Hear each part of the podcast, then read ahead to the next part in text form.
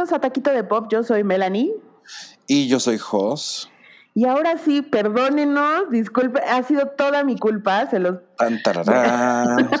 me, me, disculpo yo porque ha sido toda mi culpa, yo soy la que no he podido grabar estos, estos meses y los dejamos colgando con el episodio 100. Literalmente fueron meses, ¿no? No, meses no, mínimo un, mes? un, mes? tal vez, un mes, tal vez. Híjole, Carmela. Es que eres muy ocupada tú ahora. Muy ocupada. Es que los lunes se me complica ya muchísimo. Vamos a tener muy que. solicitada. Pues es que yo siempre. Yo siempre he creído que, que, podíamos haber cambiado de día, pero como tú nunca dijiste nada y luego andaba. Eh, no les voy a chismear mucho, pero luego anda rara ella. Entonces, este. Como que dije, ah, bueno, si no me ha dicho nada es porque seguramente no quiere o no puede o anda rara. Y así pasó el tiempo hasta que un día, así, un día después como de tres semanas me dice, oye, es que ahora sí que no he podido grabarlo de taquito de pop y entonces ya tenemos que grabar y ay, pues tú dime, yo la verdad estoy muy desocupado. No, no estaba rara, es que de verdad no, no, no había tenido tiempo, o sea, ahora sí se me juntó el lavado con el planchado, con el señor de la casa, con la cocinada, con todo todo se me juntó ahora sí. Entonces, pues no había podido, pero ya aquí estamos de regreso. A ver si no, ya la mitad de la gente que nos escuchaba ya no nos escucha porque ya no fuimos constantes por tu ah, culpa. Espérate, y luego íbamos a grabar el lunes pasado, pero se cayó Facebook e Instagram y dijimos, sí. no, pues ¿para qué lo, lo grabamos y, no tenemos cómo promocionarle y decirle a la gente que ya estamos de regreso? Entonces por eso también nos esperamos hasta hoy muy estratégicos. Claro, obvio. Muy en marketing digital. Pero bueno, si te parece, empecemos con los taquitos, porque ahora sí, hija, se nos juntaron muchos. También se nos va a juntar un chingo de, de, chisme por tu culpa. Exacto, así que. Así que te vas rápido. ¿eh? Si dura dos horas este programa, pues ya saben por qué. Ni modo. Le adelantan. Oye, pues mira, ya pasó toda la temporada de que Can y que los Emmys y que los VMAs. Y lo único que quiero rescatar de todo esto es que Zendaya se veía espectacular en todas las alfombras rojas. En todas las alfombras rojas que fue Josa, se veía espectacular. Ella es espectacular, o sea, es muy, muy, muy. No sé, no siento, siento que es, no es, a mí no me parece bonita, pero siento que tiene mucha personalidad. Y a mí lo que me gusta de Zendaya es que tiene personalidad y además que admiro que no es tan mala actriz. O sea, de repente como que la, la, han querido inflar demasiado, pero en realidad, eh, pues, o sea, sí tiene con qué sostenerse. ¿No? Sí, estoy de acuerdo. Y se me hace que es una niña que tiene mucha onda. Eso es como. Personalidad, carisma, uniqueness, nerve and talent. Exactamente. Entonces, pues bueno, creo que eso es yo lo que me, con lo que me quedo de los de la temporada de, de, premios. Este del Met Gala, por ejemplo, eh, te, ¿te pareció algo espectacular? Ah, bueno, a mí me encantó que obviamente el plato fuerte fuera Rihanna. El plato fuerte, pues fíjate que Ahora siento que me parece mucho más icónico eh, a nivel moda y así lo que hizo Kim Kardashian, que si Rihanna llegó con el novio a la fiesta en unas como colchas gigantescas y además después hizo como el after party o algo así, pues está padre, Rihanna está bien, ¿no? O sea, ella tiene ahí su onda, este, ahora con todo lo que hace con Fenty, entonces como que eh, sigue estando como muy vigente y como que siempre fue como un fashion icon, entonces hace sentido. Pero siento que ese tipo de stunts como el de la Kim, pues me gustan más. Sí, el stunt de Kim, la verdad estuvo muy padre y creo que es algo súper icónico eh, que va a pasar a la historia. Porque todo el mundo se va a acordar de ese. Todo el mundo. Y este Halloween va a haber miles de Kim Kardashians, miles, millones y millones. Obviamente. Eh, entonces, bueno, de esas y de los del juego del calamars, ¿no? O sea, también. pues sí, o de, sí, porque, bueno, si te fijas, el juego del calamar es muy parecido a, a este Casa de Papel. De hecho, los que ya se vistieron de Casa de Papel lo pueden poner la, la mascarita y ya estuvo. esos los que se van a vestir de eso, pero supongo que habrá gente que se vista de jugador. Sí, el jugador y de, hecho los pants ya los venden en la tienda de merch de, de Netflix, ah, entonces ya puedes ir ahí. Lo que está padre es que se disfracen de la muñequita asesina, eso está más cool. Ay, maldita. La odio, la amo. Pero, una muñequita de esas en mi casa. A ver si la puedo conseguir. Pero chiquita, ¿no? Sí, de las chiquitas, ¿no? no, y tampoco. Y que haga ojos de Beatriz Adriana, eso sí. Cada vez que. Exacto. Bueno, y en otras noticias, eh, resulta que va a haber un spin-off, o están en pláticas para hacer un spin-off en HBO Max de The Penguin, o sea, del pingüino, pero de Batman de ahorita, ¿no? Del Batman de Matt Reeves. Entonces, están viendo si Sí, o sea, quieren que el mismo mm, Colin, Farrell, sea el pingüino de, en la serie. Eso sería una miniserie ahí que querían para HBO Max.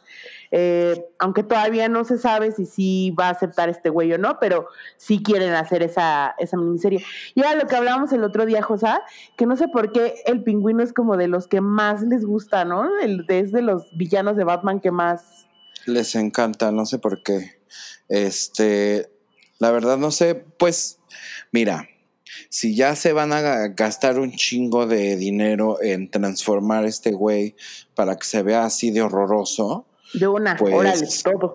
De una. Y creo que está bien ah, que mm, algo que ahora está sucediendo con, con, con las series y con las películas es que las series usualmente antes eran como pues como chafa, pues como era para televisión, como que no les, no les ponían demasiada atención. Y las películas usualmente no estaban relacionadas con, las, con lo que pasaba en las series. Ahora estamos viendo que las películas y las series también empiezan a mezclarse porque ya también los valores de producción y lo que significa el streaming y, ver todo en televisión en casa, este, pues ha, este, ha agarrado mucho valor, entonces como que ya le meten más, ¿no? Y creo que eh, sería una buena idea porque así de alguna manera como espectador sigues explorando al pingüino y no te quedas con solo esa ventanita de dos horas en la película. Entonces estaría bueno saber, digo, no sabemos quién, no sabemos ahorita nada de esa película, como que ya el PR ya dijo, espérenme tantito. Se calmó. Me voy a, me voy a guardar las cosas buenas para después, pero digo, ya vimos el primer tráiler y se ve súper eh, súper buena, pero al final como que no sabes, por ejemplo, si va a haber otro villano sorpresa, que yo todavía sigo esperando que el Joker aparezca, eh, o que incluso pueda ser como que alguien, alguno de los villanos muera también, y entonces ya no tendría sentido, o sea, como que ver si también aparecería en la serie, o sea, me, me refiero a que estaría bueno ver si en la serie el pingüino será el personaje eh, central y de ahí a lo mejor también van a seguir explorando a otros personajes que salgan ahí o incluso le dan origen a otros que no salieron en la película y que a lo mejor eh, pueden ser, seguramente va a haber Batman 2, entonces eh, que, salgan desde la televisión y brinquen a la, a la película, como el caso de la señora Poison Ivy, que nunca la sacan que nunca la sacan y en la y en la, en la caricatura de Harley Quinn es padrísima. Padrísima. Oye, y hablando de, digo, seguimos como un poco con este universo, conectándonos con Christopher Nolan, que ves que tenía, llevaba 20 años trabajando con Warner. Todas sus películas las hizo con Warner prácticamente. Y después de 20 años y con la con lo enojado que estaba por lo que pasó con Tenet, que fue como todo este tema de de que se incluyeran en los servicios de streaming casi al mismo tiempo que salió en el cine y bla, bla, bla. Dijo, ya no quiero trabajar con ustedes. Entonces su siguiente película hizo un pitch a ver quién se la ganaba y pues se, la, ganó, Universal. Anda. Universal Pictures, que pues tampoco tan lejos porque son primos hermanos de Warner, entonces Sí, como que nada más se cambió medio de, de colonia, haz de cuenta. Exacta, exactamente.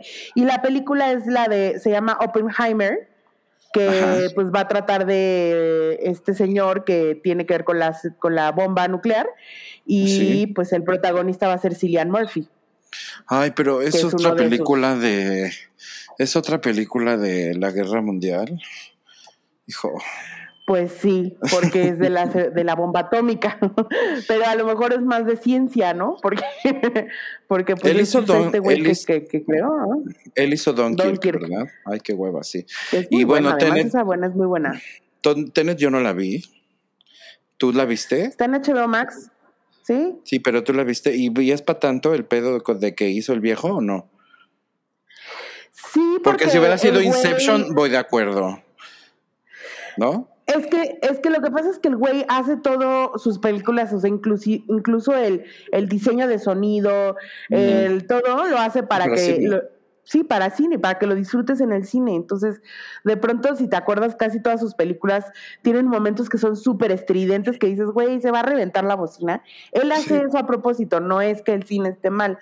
Entonces, ese tipo de cosas, a lo mejor cuando tú lo ves en la tele, la tele lo regula o lo que sea y ya no tienes esa misma experiencia.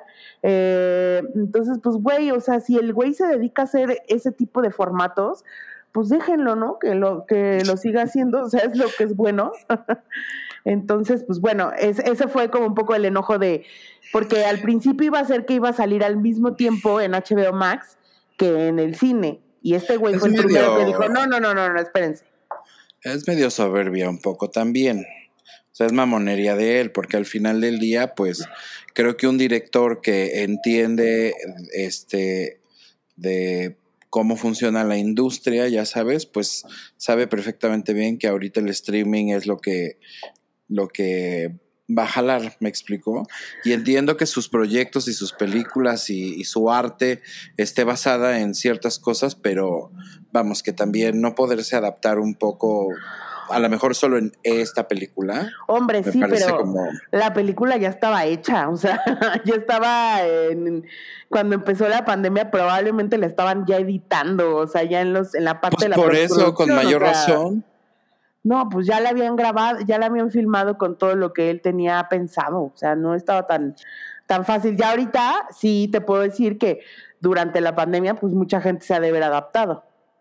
Pero bueno, el chiste es que la va, la, la va a producir ahora Universal, la va a distribuir Universal Pictures y pues es esta película de Oppenheimer. Y luego también anunciaron que va a haber un live action de Shira. Pero esta va a ¿Eh? ser, ajá, un live action de Shira, pero va a ser en, este, para Amazon. Eh, y pues sí, o sea, es igual de DreamWorks, Animation está como detrás de todo el, desarrollo del, de, esta, de esta serie, no sé si es serie o, película, pero eh, lo que sí es que no está relacionada con, la con lo que ya vimos en Netflix, es una nueva historia, un nuevo storyline. Oye, este, y dime una cosa, ¿quién va a ser Shira? Güey, no Dios sé, pero lo único que no. pienso es en el fracaso que ha sido las chicas superpoderosas live action y digo como de, híjole, o sea, Y también digo, oye, no abusen. Shira de Netflix estuvo increíble. Increíble. La Shira ochentera es increíble. Ya, deje- no la vayan a ir a manosear demasiado porque entonces va a quedar siendo una cosa horrorosísima como las chicas superpoderosas eh, live action. sí, y también ya han intentado hacer He-Man live action y como que nunca les ha salido. A ver ahora que se supone que lo va a hacer Todavía, hacen- ¿no? no hacen tineo, ajá, sí, sí, ya por fin jala el asunto, pero pues no. Y luego eh, también eh, salió la noticia de que va, eh, van a hacer un remake de The Bodyguard, esta película famosísima con Whitney Houston y Kevin Costner. Sí. La va a escribir Matthew López, que es un ganador del Tony, ya sabes, como más de teatro musical. Y lo que estaba leyendo es que le van a dar un giro latino, porque eso es lo de hoy.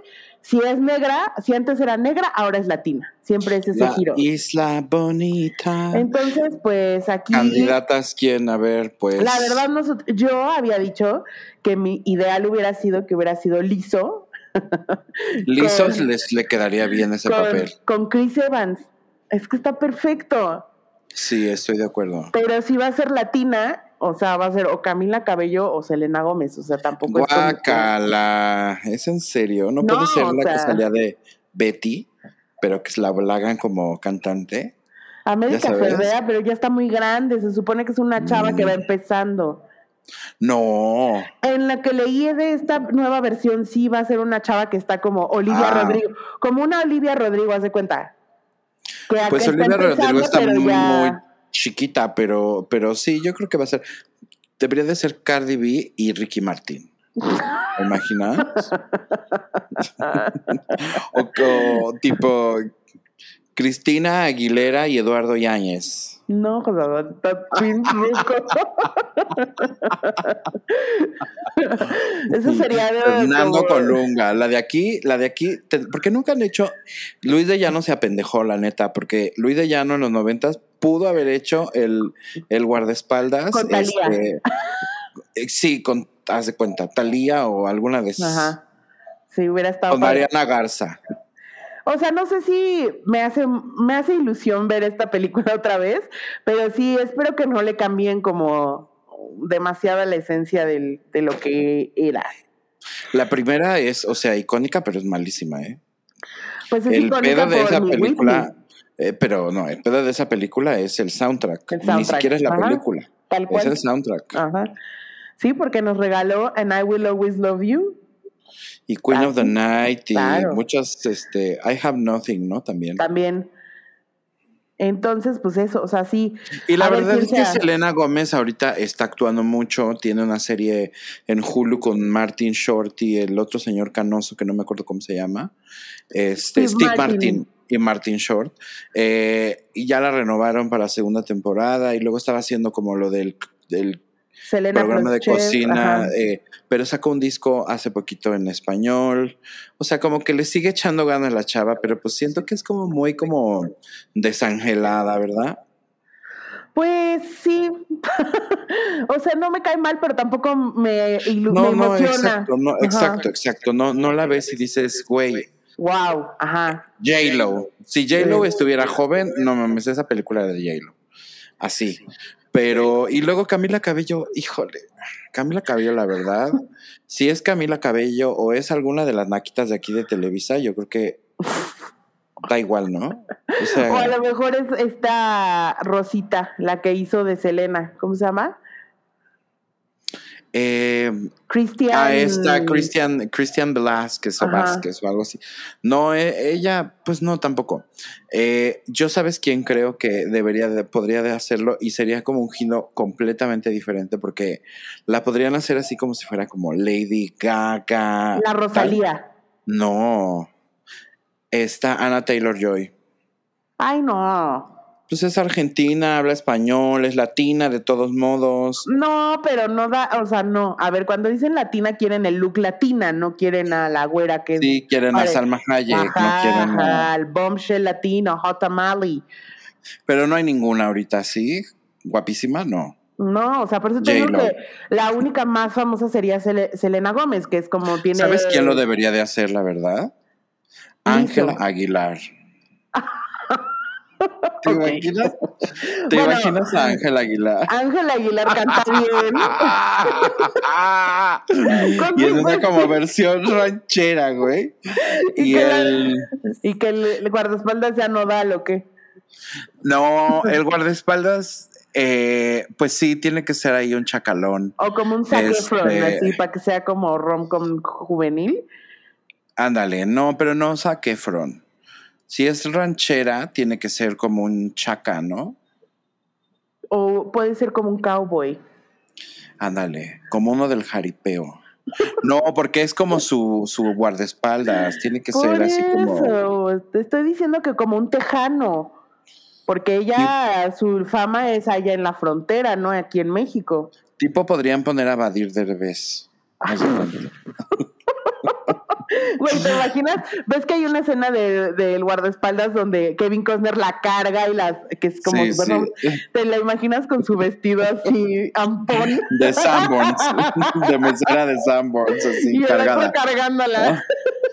José Enred- Julián Figueroa también Ándale, podría enredado, ser. enredado en la ropa. Ay, qué horror.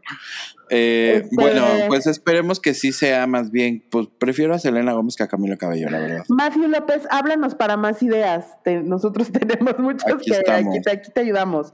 Y luego también, ¿sabes qué, José? Se anunció, ¿te acuerdas de esta película estupidísima que se llamaba Twins, que salía Arnold Schwarzenegger Sí, con, con Danny DeVito y eran gemelos? Pues ahora va a haber una secuela y va a resultar que tienen un tercer hermano, o sea, un- son triates, y va a ser Tracy Morgan. ¿Cómo? Bueno, es que la primera era como que te explicaban por qué eran tan diferentes. Y era porque eh, Arnold Schwarzenegger le había como chupado, le había quitado como la comida al otro y por eso había ha nacido pues como un nugget. No, Danny DeVito es como un nugget de pollo. Este, y pues de eso iba la película, ¿no? Y ya. Pero sí se veían ridículos. Ahora, Tracy Morgan es como, güey, no, no hace ni sentido. Siento que tenía que haber sido un feísimo como Steve Buscemi o alguno de esos, ya sabes, así, un- uno horrible. Que también sea gracioso. Además, perdón, pero Tracy Morgan no da la edad de estos amigos, o sea, es mucho más joven Son que más- Danny sí, no mames. Sí. Tendría que ser Eddie Murphy, algo, de cuenta, en ese Pues caso. sí, o sea, alguien más grande, pero bueno, y eso es, esa es la pregunta, ¿no les alcanzó para Eddie Murphy? o no quisieron, la verdad. Tra- Tracy se les hace más chistoso. O tendría que haber sido alguien así como inesperado, güey, como... O una hermana, ya sabes, y sea uno de ellos vestido de mujer. Una no white sé, ah, chick. Una white chick, ajá. Oye, y luego eh, el señor joven Dan Levy, que es el creador o co-creador de Schitt's Creek, eh, pues firmó un contratazo con Netflix, José, para hacer, para desarrollar películas y series de televisión, eh, pero pues sí le pagaron un muy buen, muy buen billete.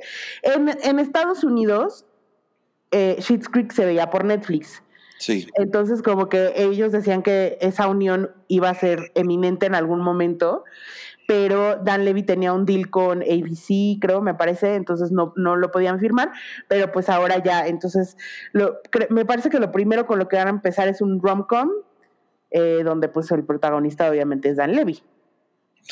Está muy bien porque ese muchachito es muy buen escritor y trabaja muy bonito. Trabaja, me gusta mucho su trabajo. Me gusta mucho cómo trabaja. cómo trabaja. Este, pero además me parece que es muy inteligente y me parece que él traería un balance al, al agenda pushment de Ryan Murphy. Porque siento que el, el- punto de vista de Dan Levy es bien diferente y es como un poquito más, pues, orgánico, me podría decir, como más normal. No, no quiero decir más normal, sino más, más, na- más Más natural. Menos más forzado. real. Ajá. Más real, menos forzado, menos forzado. Sí, a mí me gusta y creo que el, el el estilo de, el tipo de comedia que hace Dan Levy es muy inteligente, es muy gracioso. Tiene estas partecitas que son muy inapropiadas, pero no raya en lo de no mames, ¿no? Entonces, creo que es- también es como un, un- un humor muy adaptable a todos. Entonces, Sí, pues, eh, y ojalá que rescate también a la señora, a la mamá Moira. ojalá haga con algo con ella, porque es, maravillosa. Sí. Igual, incluso hasta con la hermana, ¿no? O sea, con esta chava, ¿cómo se llama? En la vida real. Eh, ah, no me acuerdo. Bueno, Annie. pero Annie. Murphy. Annie Murphy. Annie Murphy. Que también se me hace súper buena para hacer comedia. Deberían, honestamente deberían de tener así de que, digo, sé que existe porque hay un, hay un especial, pero que de repente vuelvan en un especial como de Thanksgiving o como de, ¿no? Algo así deberían de ser. O que hagan una precuela de Schitt's Creek, de la vida de ellos cuando eran ricos. Ay, pero no creo que sea tan divertido, ¿sí? Porque el rollo era que Pues en Shit Creek más bien lo que te gustó de Shit Creek es que evolucionaron se convirtieron en personas eh, de sencillas. bien, de bien. De bien. Pues quién sabe. Oye, Sí, y luego sea- también otro, otro remake es, eh, van a hacer el, el remake de esta película maravillosa de The Lost Boys, Sí. esta película de vampiros, que no es maravillosa porque sea buena, es que visualmente es padrísima, es los ochentas eso. Es muy los ochentas. La Sí. película es no mala, sino muy mala. Muy mal. Pero por alguna razón es una película de, De culto.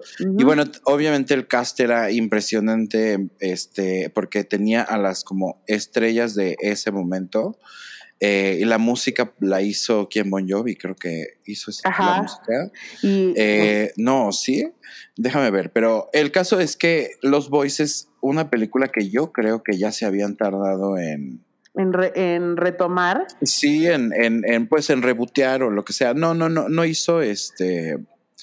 No hizo John Bon Jovi, más bien era como un disco muy famoso, Sí. porque traía muchas, o sea, traía NXS, traía Ron DMC, o sea, como que había mucha gente muy, muy famosa, este, y la música estaba muy buena, pero la película es bien mala, mala, mala, es mala, mala, es, mala. es de esas que a mí, yo me acuerdo haberla visto y yo así de, no mames, qué chafa, güey, pero estaba yo en, o sea, como que te engancha de lo, es chafa, pero estás enganchado. Entonces, pues esta película, lo único que no sabemos todavía quiénes van a ser los vampiros, pero ya sabemos que los niños que llegan o los hermanos que llegan al pueblo este donde están los vampiros adolescentes, rock and rolleros, jangueadores, eh, son Pandilleros, pandilleros. Pandilleros, exacto. Son Noah Jupe, que es el niño de Quiet Place, y Jaden Martell, que es el chavito de It y de Defending Jacob. Ya. O sea, no va a ser un cast así de gente turbo Pues ellos No- eran los No protagonistas. es, no va a salir Tim- Timothée Chalamet. Pues es que falta castear a los vampiros, que esos eran los famosos. Ya. Pero de Ah, todas maneras, pero ajá, igual, ¿no? ¿Y, ¿Y quién va a salir? ¿Zac Efron? no, no, No, no se sabe, viejo. no se sabe, ya está muy viejo. Sí, está tiene que ser alguien más jovencito. Pues sí, porque era Kiefer Sutherland con ese pelazo maravilloso. Con su Este, muleta así de ochentera. Güey, gracias a ese peinado, yo creo que los, toda la gente de los 80 se peinó así. Gracias a esa película, toda la película, casi todos los peinados los copiaron. Más aparte, digo, cómo se peinaban los rockeros de ese entonces, así, pero, pero creo que en, en cuestión como de, de fashion eh, también fue como muy divertida. Entonces creo que pues la nueva versión tendría que vivir en, e- o sea, pues para, ahí está la, la, lo, el mínimo que podrían hacer y tendrían que llevarlo a algo que, que se convierta en algo chingón, porque ahorita podrían ser así como todos como digitales, tecno, ya sabes, y pura música tecno, así como... Pues sí, porque además leí que, o sea, yo dije, pues si la vuelven a hacer como en los ochentas está padre, pero no, sí son senials, son niños centennials, este... de Ah, los entonces nada más van a ser como los niños de It. Ya sabes, ni no van a tener nada así como muy extravagante. Yo creo que Pues los van a hacer normalitos. ¿A los vampiros? Sí. No, ahí sí les tienen que poner. Mira, mientras no les pongan a brillantina como a Robert Pattinson. ¿Sabes qué los está deberían de hacer? ¿Sabes qué les deberían de hacer? Los deberían de hacer raperos. Ándale.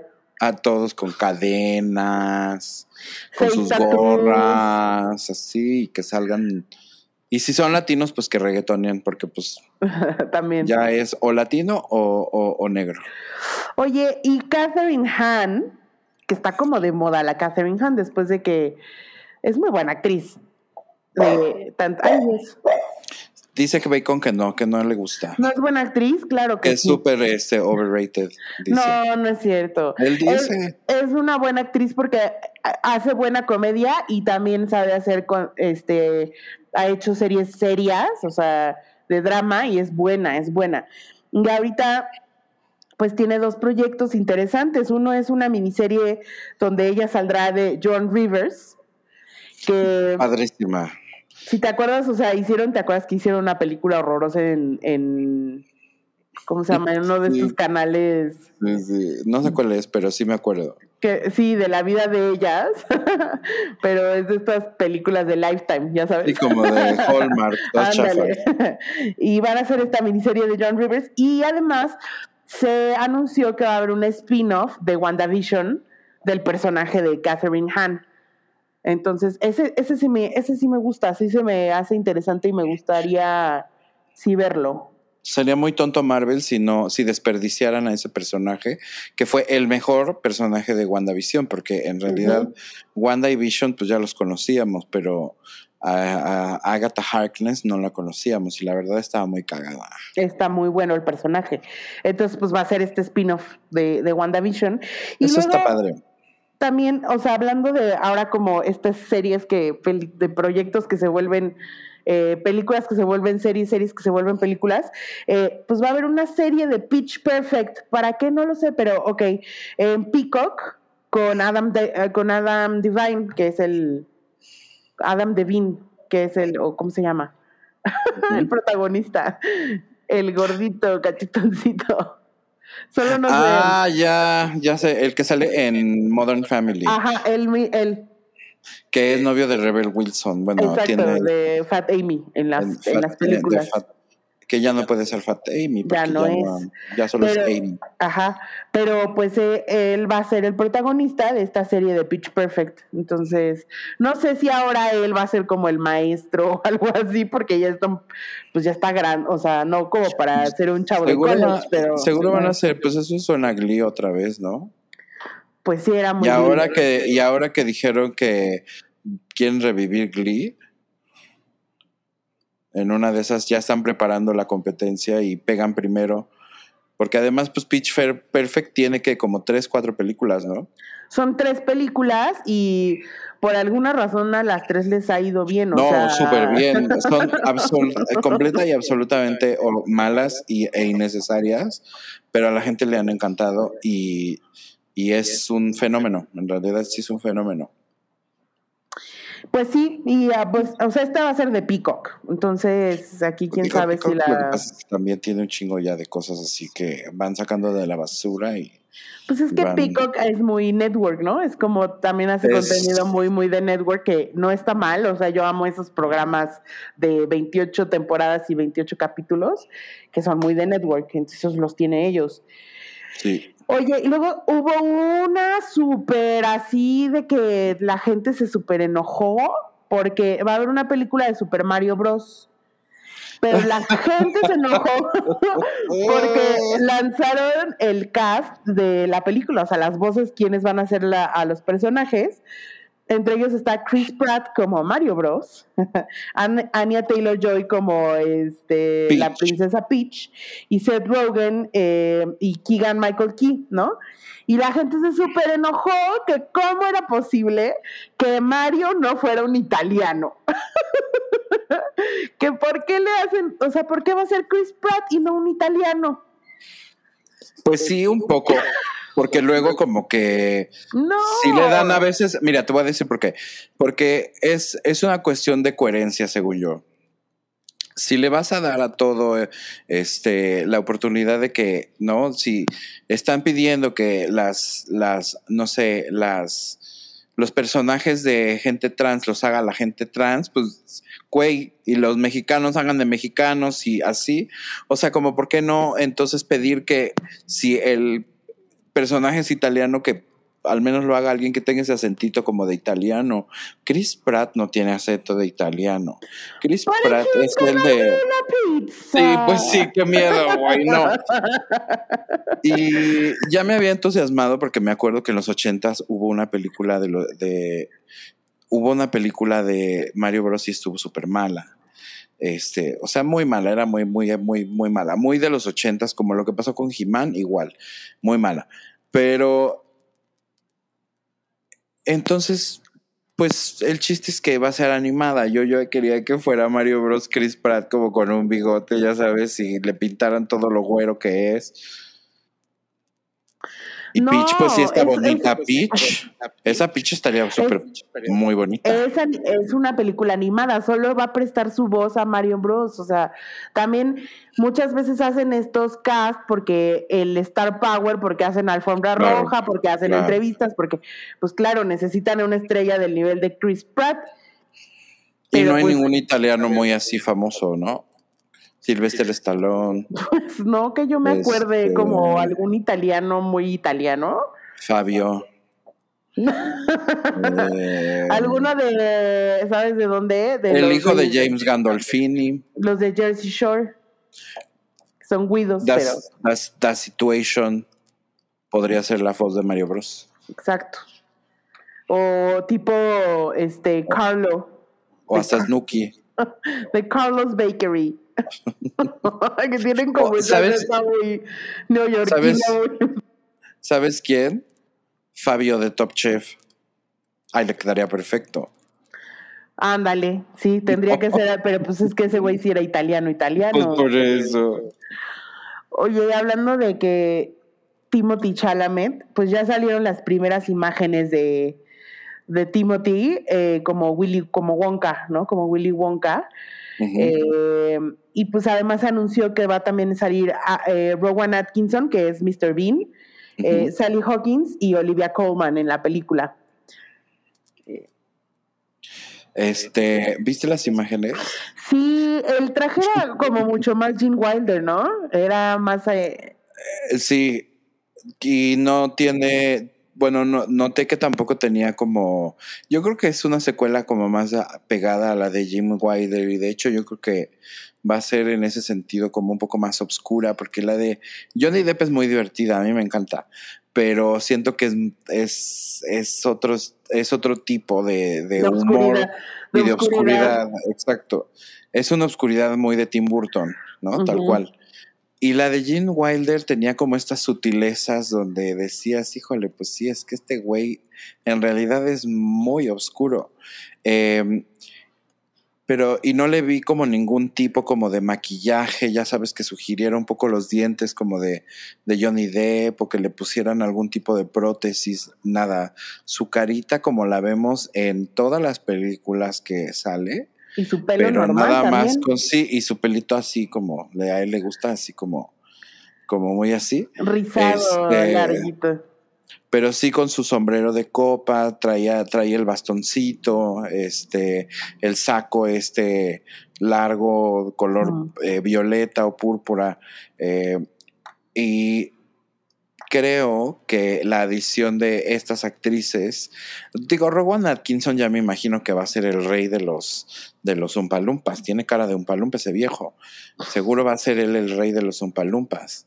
Este, pero Olivia Colman y la otra señora que es la de la forma del agua, este a lo mejor una va a ser una villana esperaría que una fuera una villana y otra fuera su mamá o algo así. Sí, porque la, la historia del, o sea, de los inicios de Wonka que vimos en la de Tim Burton no necesariamente creo que tenga que ser ese origin story aquí. Entonces, quién sabe qué personajes van a inventar para, para la historia de cómo se creó Willy Wonka. Ya. Em, no hay, hay en, o sea, ¿En los libros sí te dicen eso o va a ser como completamente interpretado, ya sabes? Pues nos van a, me va a disculpar el público que nos escucha, pero no he leído los libros de...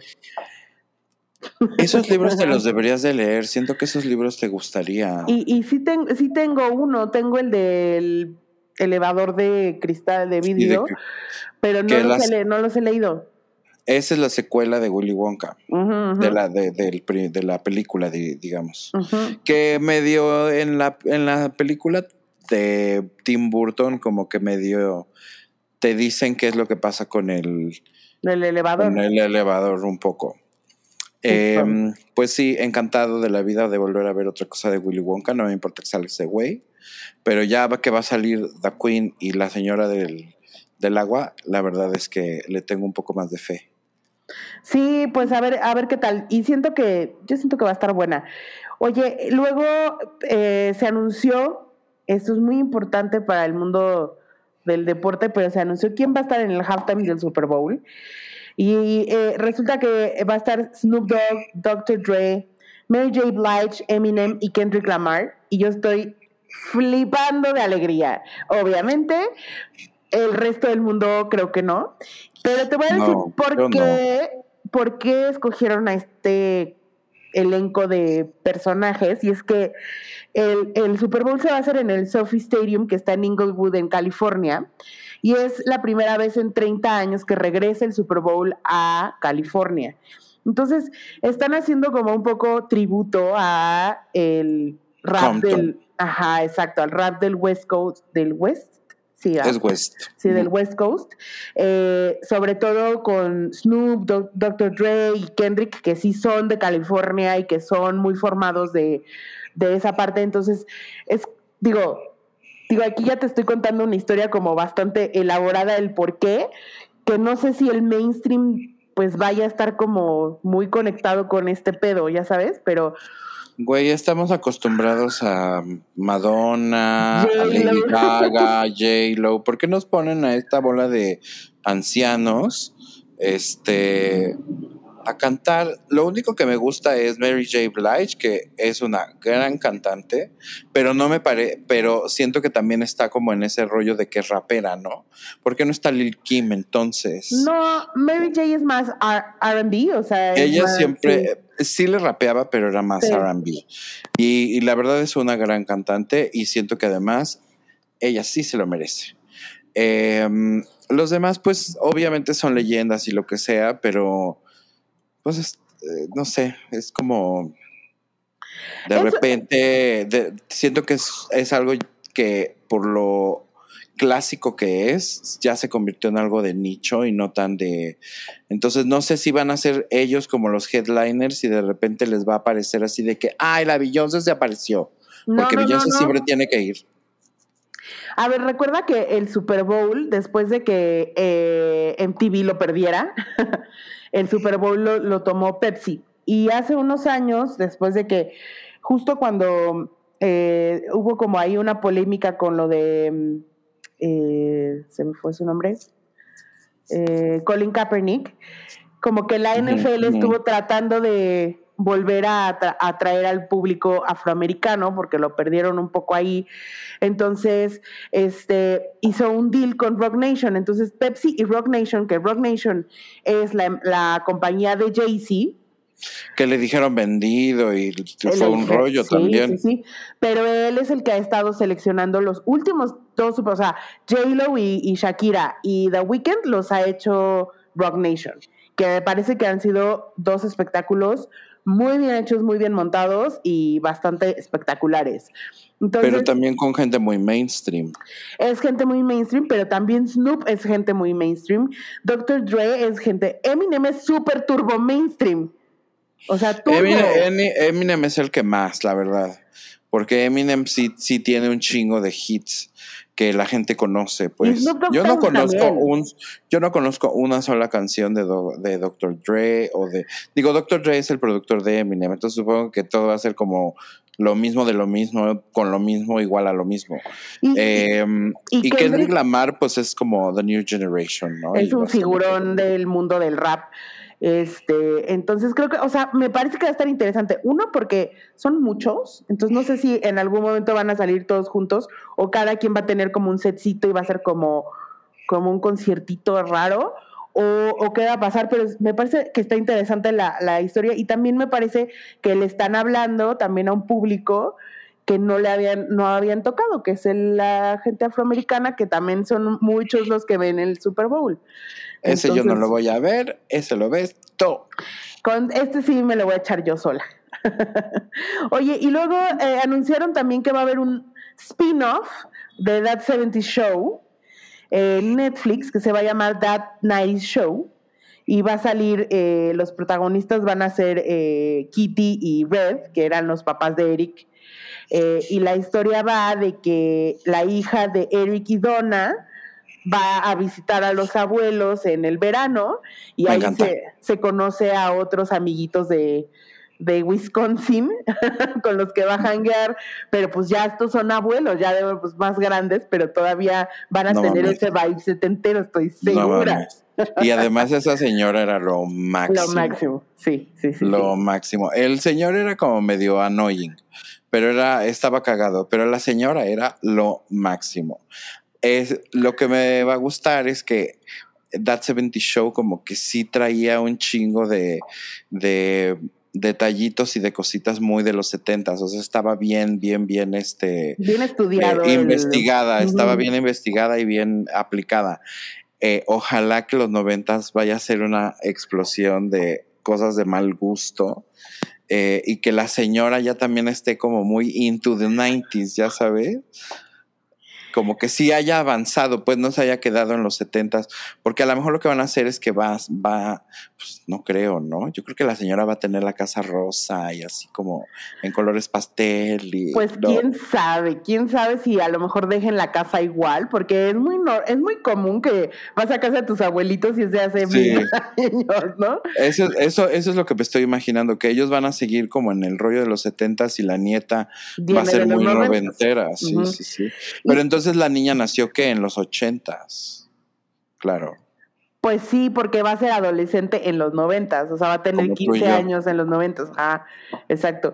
Y, y justo eh, lo que estaban mencionando es que es muy probable que los personajes de That 70 Show hagan, hagan cameos en, en la, o sea, special appearance en la serie. Entonces, imagina que de pronto regrese Kelso, o sea, o de pronto, ajá, y de pronto. Bueno, Hyde no.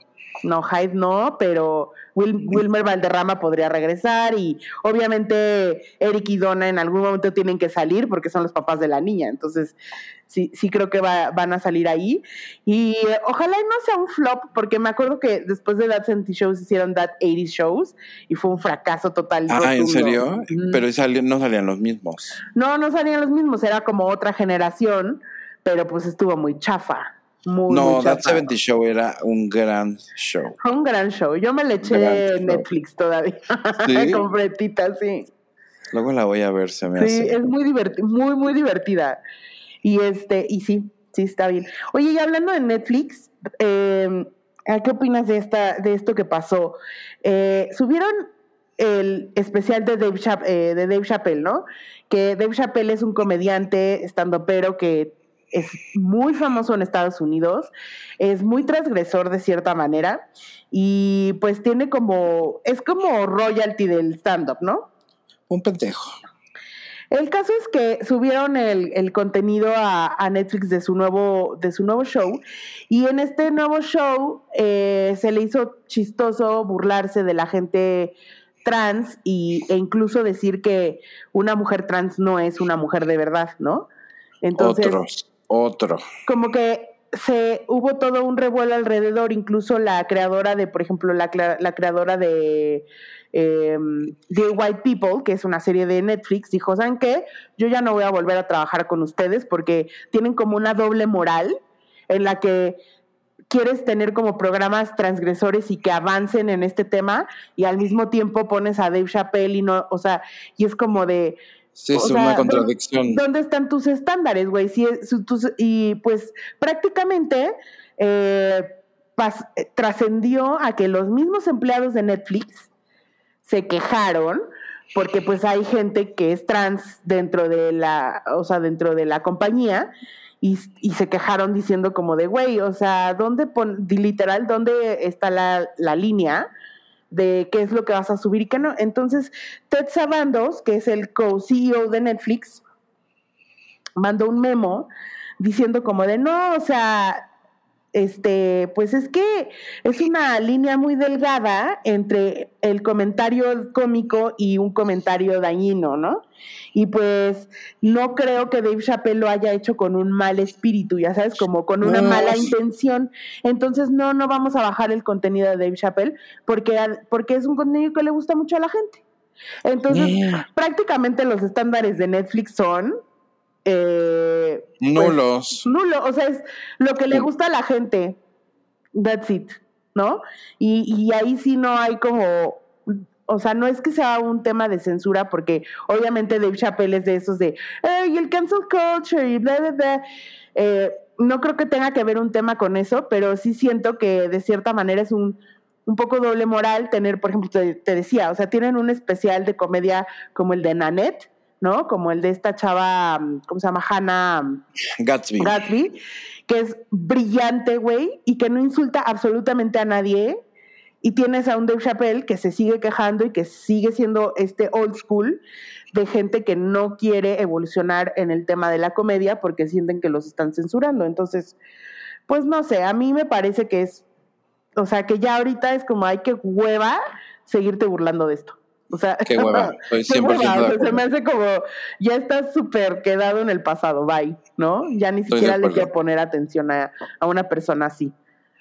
Bueno, pues qué bueno que me dices para no ver ese, ese y le voy a poner este manita abajo. Manita sí.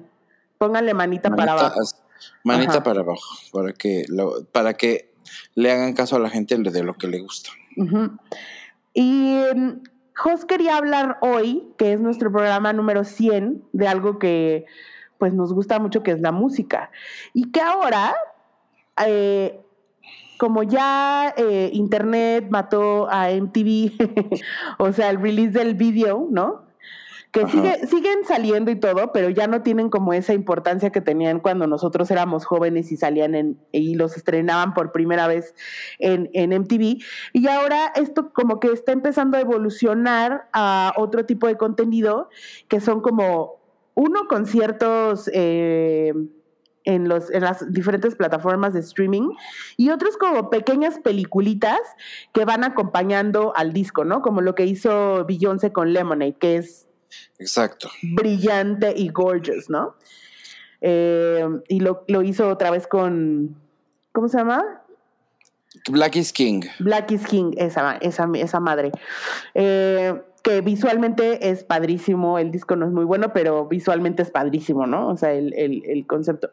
Y entonces, Jos vio apenas el Madame X, así Vi a Madonna, que dije no la iba, que no la iba a ver porque me daba hueva, y dije, bueno, ya me lo voy a echar porque si no voy a estar con eso en la cabeza. Y me pareció como un show como muy inteligente y me pareció que entendí un poquito mejor porque ella estaba como de alguna manera haciendo este disco marcando, espero, una transición hacia lo que ahora va a ser como o sea, como entretenedora, porque pues yo creo que ella ya sabe perfectamente bien que tiene este, ciertas ya limitaciones físicas eh, y un tour de estadio es muy demandante porque es muy grande y tienes que cubrir un espacio de, escenario mucho más grande. Y con este disco, que además como que era un disco como un poquito más este onda world music, ya sabes, estaba cantando en portugués y estaba metiendo como ritmos este, portugueses este, de, música y tal, eh, hizo y decidió hacer como una experiencia de concierto mucho más pequeña. Entonces, en lugar de ser el Foro Sol, pon tú. Si hubiera venido a México, hubiera venido probablemente, eh, no, hubiera venido probablemente al, no sé, el, Teatro Metropolitan. Ah, o, el, Teatro Esperanza Iris, ya sabes, el Teatro de la Ciudad. Ese tipo de recintos como más chiquitos. Al Blanquita. pues no sé, uno ahí como no tan chiquito, pero no tan grande. Eh, y es una experiencia también donde hay mucho mapping y, todo está como muy bien conectado con este rollo de quién es Madame X y es como una espía y todo el tiempo sale con su maquinita y así. Pero es un concierto que yo creo que ha de haber sido muy bonito verlo en, en vivo, pero en, en la televisión es muy aburrido y se nota un chingo que ella ya no puede tan bien porque ya la ves que ya no se mueve tanto, ya sabes, como que todo el tiempo trae sus rodilleras, todo el tiempo trae su padding ese horrible que le pusieron en el culo y se le ve como un pañal rarísimo. Este sí se ve que obviamente ya tiene como para bailar y para moverse como que ya no se ve tan tan ágil. Eh, es una gira donde la pasó muy mal porque canceló muchas fechas porque estaba lesionada de la rodilla. Entonces como que obviamente hacía sentido que hiciera un show de este tamaño, un poquito más chiquito y una experiencia como, como más íntima y tal. Creo que de las cosas que rescato es que obviamente pues el mapping era impresionante, o sea, es impresionante. La manera en la que está montado, está montada más como un show, haz de cuenta, como de teatro musical, que de un show de, de, una gira, de un concierto. Eh, interactúa mucho con la gente, se baja del, en, un teatro, ¿eh? o sea, como que súper normal, interactúa mucho con la gente, dice muchas cosas de repente, pero no es como la que ves en Instagram haciendo tonteras, como que se, se ve que ahí es donde su humor verdadero es, es, sale, ¿sabes? Y su personaje, eh, ella es verdaderamente un poco más así, porque es una mujer muy inteligente, sea como sea. Entonces, em, ese también como que me hizo pensar y dije, bueno, ahorita como que ella sí podría estar marcando la pauta un poco para, para lo que puede hacer una cantante que ya no está como tan este, joven y ya no aguanta tanto un estadio, eh, porque las que vienen detrás, pues, pues vienen fuertes, ¿no? Eh, Beyoncé tiene este eh, de, Lemonade, pero el Homecoming es una cosa brutal, impresionante. El otro día lo volví a ver y dije, es que esta mujer es, es lo que es porque es una atención al detalle impresionante. El concierto de Ariana Grande también en Netflix, este, muy padre porque ese, ese, fíjate, yo fui a verla una gira anterior, me hubiera encantado ver esa, esa de Netflix. Era un show mucho más vivo, mucho más, show. Este, más show, muy, muy, muy, muy padre. Em, Lady Gaga en algún momento también hizo uno de esos documentales ahí, entonces la pasó chillando.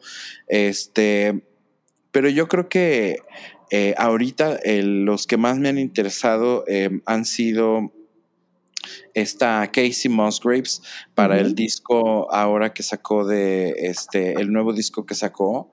Eh, lo hizo con un también como un pues que será como un film no este acompañado de un film promocional y visualmente es precioso o sea precioso Starcross se llama el, disco. Se llama, el disco se llama Starcross. Eh, ese está en Paramount. Quien tenga Paramount lo pueden ver en Paramount. Madame X está en eh, Amazon Prime. Y luego, bueno, Beyoncé Homecoming está en Netflix. en Netflix. Que además, está cabrón que la vieja, digo, era la primera vez que una mujer negra iba a ser la headliner de Coachella, pero esa, esa, esa, ese performance de dos fines de semana, o sea, literal fueron dos conciertos, fue como un año de trabajo de la vieja estar armando lo que iba a ser, que, o sea, es impresionante. Y el concierto en vivo en Coachella es impresionante. O sea, es impresionante lo que hace esa mujer. Em, Ariana también está en, en, Netflix. En Netflix. Y luego también, fíjate, en Disney Plus está el de Billie Eilish. No, ese está. en Apple. En Apple. En Apple TV está el de Billie Eilish, eh, que no lo he visto, pero he visto clips y se ve impresionante también. Em, en Disney Plus está el de Taylor Swift, que digo a la gente que le guste Taylor, pues es, es, una, es un buen show. Es, un, es exacto, es un buen show y lo pueden ver ahí. Y como que siento que hay un chorro ya de, de, este tipo de proyectos que el único que no nos han podido traer la gente bonita de HBO es el de Halsey. Ese eh, me muero de ganas de verlo. Lo voy a buscar online o a ver en dónde, pero ya también en Netflix está uno de Blackpink, que también está muy bueno. Y en Amazon está el de Pink, que a mí me muy bonito, me gustó mucho porque siento que tiene esta como esta parte medio documentalosa y que hace así. Y también te das cuenta el impacto que tiene Pink en el mundo. O sea, pareciera que es una B-lister, pero no, señor, esta señora llena estadios por todo el mundo. Está muy cañón. Y la verdad es que la mayoría todos, mira, creo que la que empezó ahí sí haciendo ese tipo de cosas fue Madonna, cuando hizo Truth or, este, el de En la ah, cama con Madonna, o bueno, eh, Truth or Dare. Em, y de ahí ella como que hizo el blueprint para, todos, eh, para todo este formato en el que sí es el concierto, pero estás viendo cosas behind the scenes. Y ella tiene uno eh, muy bueno que se llama I'm Going to Tell You a Secret, que es un documental que hizo basado en su gira del Reinventure Tour allá por 2004. Eh, y ese también tenía un chorro de behind the scenes de su vida, de su día, de, todo lo que hacía, lo que no hacía. Eh, siguió haciendo como un poco ese formato, pero afortunadamente ahora en Madame X ya fue 100% solo el show. O sea, no hay un behind the scenes. Sí, de repente la oyes hablar, pero porque está diciendo algo en el, en el concierto, o sea, está pasando en el concierto. Eh, y creo que, creo que está, está bien que también puedes ver, Katy Perry lo hizo hace mucho tiempo con Part of Me, también tiene uno de, una, de su primer gira, eh, bueno, no, de la gira del disco este padrísimo de California Girls, que no me... Teenage Dream se llama el disco. Ajá. Em, ahí, o sea, se ve lo de su divorcio, todo eso. Entonces, para mí es una buena manera también, ya sea en el formato de, de, film que acompaña al disco, como eh, un aid visual, por ejemplo, como el de Starcrossed o el de Halsey, eh, o el de el de, el de Beyoncé, ajá, o el formato concierto donde ves el show que pues la verdad aquí Madame X no, no llegó, por ejemplo, entonces no, de todos modos no lo íbamos a poder ver y verlo en la televisión a veces es un poco confusing por, por el mapping y todo lo que está sucediendo, pero, pero bueno, ya puedes ver este de qué va, ¿no? Y de qué es lo que todo el mundo estaba de repente como hablando de, de ese rollo y, y también... Eh, eh, el concierto, por ejemplo, de Ariana, a mí es impresionante verla cantar en vivo porque está cantando en vivo la vieja y con todo lo que bailan y con todo lo que se mueven, pues obviamente son voces educadas, ya sabes, para eso, pero está muy cabrón. Eh, yo siempre he tenido la curiosidad de saber qué se, qué se siente estar parado en un escenario y que esté lleno completamente. O sea, debe de ser un, un, un, un este, un un shock de energía impresionante, sí, ¿no? Sí, sí, yo creo que, yo creo que no, no deben de dormir esa noche, o sea, bajar el, bajar el, nivel de nivel de adrenalina. adrenalina debe ser súper complicado para ellos. Este, por ejemplo, también eh, en el de Pink justo ves esa parte como de, güey, la vieja vuela por el estadio, o sea, sí, eso está canta de cabeza. Todo, eso está cabrón. Canta de cabeza todo el tiempo y la y canta, canta, canta, o sea. Sí, eso está muy cabrón. Y, y, ahí sí ves como también el, todo el trabajo y todos los sacrificios que hacen para, para hacer estas giras, ¿no? Para, para llegar a estos estadios. Hay otro muy bueno en Apple, eh, que es el de los Beastie Boys, que no, es, no es un concierto, sino es un estilo documental, pero lo que está muy interesante es que lo están narrando ellos sentados enfrente de un público en vivo y, todo lo demás está dirigido, eh, este como especie de documental por Spike Jones, que es su, pues, su de toda la vida. ¿No? Empezó con ellos igual de 17 años a hacerle sus videos. Y está muy, es muy interesante que te cuenten como la historia de los Beastie Boys, porque además es una banda súper súper interesante porque son niños blancos que mezclaron el hip hop con el rock, güey, hicieron lo que les dio la gana y les dieron el dinero para hacer lo que les dio la gana y, fue, y fueron huge. Y al final dejaron de hacer cosas porque se murió uno de ellos y no quisieron eh, continuar, pero siguen, pero siguen siendo unas eh, súper grandes celebridades, ya sabes, este, en el mundo de, la música. Entonces, el, ese documental está súper interesante. La manera en cómo lo contaron, cómo lo hicieron, está muy diferente a lo que podrías ver de un documental de una banda. Entonces, ese también se los recomiendo. Está muy bueno, muy, muy bueno. Este sí que no sé si lo van a poder encontrar en algún lugar, incluso a lo mejor en una de esas en YouTube está, pero recuerdo muy bien el documental de los Fighters. ¿Te acuerdas que lo vimos en un cine en, al aire libre? Se llamaba Sound, Sound City. Ah, Sound City. Ese qué bueno, ¿verdad? Muy, muy bueno, muy bueno ese documental, porque además ellos lo que hicieron era que estaban visitando estudios. No, ese fue otro. es que hicieron dos. Uno que era una película que salió donde hicieron una canción con Paul McCartney. Y luego tienen una serie documental de su disco, que es esa, ese Sound City, ya me acordé. Y, y ese está en HBO. Y lo que hicieron es eh, visitar estudios en diferentes ciudades de Estados Unidos donde pasó algo importante en la música.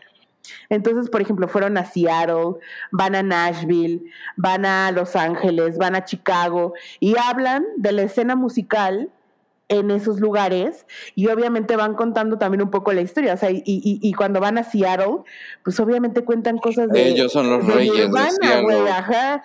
O sea, pues cuenta, o sea, Dave Grohl cuenta cosas de Nirvana y además invitan a otros músicos a hablar como sobre todo lo que pasa en la escena de la música en esos en esas ciudades y luego hacen como colaboración con ellos. Sí, como una historia oral es literal. Muy, muy interesante. Sí, y ese ese ese el documental el primero era sobre un estudio en específico y una consola que acabó comprando Dave Grohl porque la iban a tirar, pero pues tiene un sonido como bla bla bla y no sé qué. Ya sabes, cosas de nerds de la música. Pero, de ellos, sí, pero pero es muy interesante esos dos documentales, son muy buenos. Y ahora Dave Va a sacar otro programa que está basado en, una, en su biografía que, que sacó recientemente y lo que va a hacer es un programa donde los rockeros hablan con sus mamás.